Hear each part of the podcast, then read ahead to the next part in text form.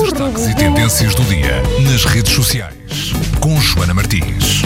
E cá está ela. Olá, Joana. Olá, boa tarde a todos. Uh, hoje a notícia é sobre Prince. Uh, o Prince deixou-nos há menos de um ano, mas parece que uh, quem por cá ficou já está a fazer negócio com o legado que Prince nos deixou. Ora, fez saber a Warner Brother Music, que representou o artista durante tantos anos, ou pelo menos no início da sua carreira, que o catálogo de Prince e algumas das músicas e álbuns mais emblemáticos do cantor vão passar a estar disponíveis novamente em streaming. Uh, uma coisa que em 2015 Prince fez questão de retirar todas é. as músicas, é verdade, é. todas as plataformas de streaming, uh, e agora a Warner Brothers vem dizer que vai pôr toda, todo este catálogo novamente à disposição uh, nestas plataformas uh, e estamos a falar de. Mas quem ouvir através de plataformas Prince ficará amaldiçoado para sempre. Oh, não, não. Não, por acaso não, mas uh, isto deixa-nos aqui a pensar, porque estas plataformas, estamos a falar de Spotify, YouTube, uhum.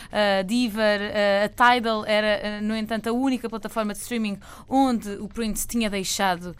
o, o Tidal que é do Jay-Z, não é? Exatamente, Sim. o Jay-Z. Eram eles os únicos que tinham então estas músicas em streaming uh, do Prince, porque uh, ele achava, e isso foi público, que era a única plataforma que ainda uh, dava alguns rendimentos de valor aos artistas, e Prince acreditava que as músicas, estando assim tão, disponíveis, tão disponíveis em plataformas tipo YouTube e tipo Spotify, que no fundo as criações artísticas estavam à borla, disponíveis para toda a gente, e os artistas, aqueles que as criaram, não viam nenhum dividendos dessa, dessa partilha. E agora a Warner Brothers uh, renegociou uh, o contrato com o State, que são os representantes legais uh, daquilo que ficou de Prince, isto porque não há herdeiros do legado de Prince e, e, ficaram então estes representantes legais a gerir aquilo que, que cá nos deixou e fizeram um novo contrato com a Warner Brothers, dando-lhes a oportunidade de voltarem a pôr nestas plataformas todo o legado de Prince.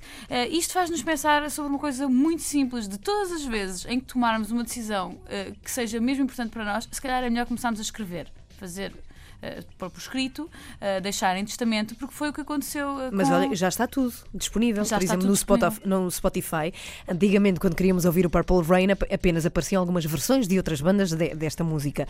Agora já não, já, já temos toda a discografia de Prince no Spotify. Sim. E está, está disponível desde domingo, porque eles sabiam que Prince ia ser homenageado na gala dos Grammys e por isso mesmo alinhavaram tudo, Sim. que era para depois, quando as pessoas fossem à, à procura das músicas, as encontrarem no Spotify e, e sítios afins. É uma decisão da Warner Brothers que, bom, uh, para nós que não queríamos pagar por esta música, uh, agora passamos a, a poder ouvi-la. Uh, e para Prince, que se por cá estivesse, ia ficar, deduzo eu, algo zangado com isto, porque foi, ele fez isto de forma deliberada em 2015, retirar tudo. Por isso, agora colocarem tudo novamente só porque ele não deixou nada escrito. Bom, uh, quem vai ganhar com isto é obviamente a editora uh, e outros representantes legais. Agora já Mas sabem. ver o que é que podemos aprender? Qual é a lição disto tudo? Deixar tudo escrito. Deixar tudo escrito, nunca sabemos quando vamos falecer. É como aquela coisa do ah, quer ser cremado quando morrer, não deixas nada escrito. Enterram-te. É tipo, opá, bolas, não deixei nada escrito. Espera aí, mas o, obviamente tu não dizes isso porque já morreste. Eu, olha, eu bolas! Mas... Olha, bo... Ora, olha, bolas! Bolas, pá, estou aqui enterrada, má onda. Joana Martins na Antena 3 com o seu buzz, está tudo no facebook.com/barra buzz.pt, onde de resto estamos em direto também, por esta uhum. altura. Como, como é que está? Estava há pouco a falar do Festival da Canção. Tu também tens estado em cima do acontecimento. É verdade. Esta, Estava eu a falar que o Samuel Lúria é um dos muitos participantes, está a escrever Exato. uma música para as Golden Slumbers, que vão apresentar uma canção. Sim, sim. E, e como é que vai a coisa? No domingo temos vai. já uma eliminatória. É já uma eliminatória. Uhum. Temos uh, Márcia, Samuel Lúria, Eber Marques, uh, temos Nuno Feist, temos uh, Nuno Gonçalves dos The Gift uhum. e temos a Luísa Sobral. Por isso, se gostam destes, destes cantores e compositores, eles são os compositores das canções. Os Golden Slumbers vão representar então o Samuel Lúria.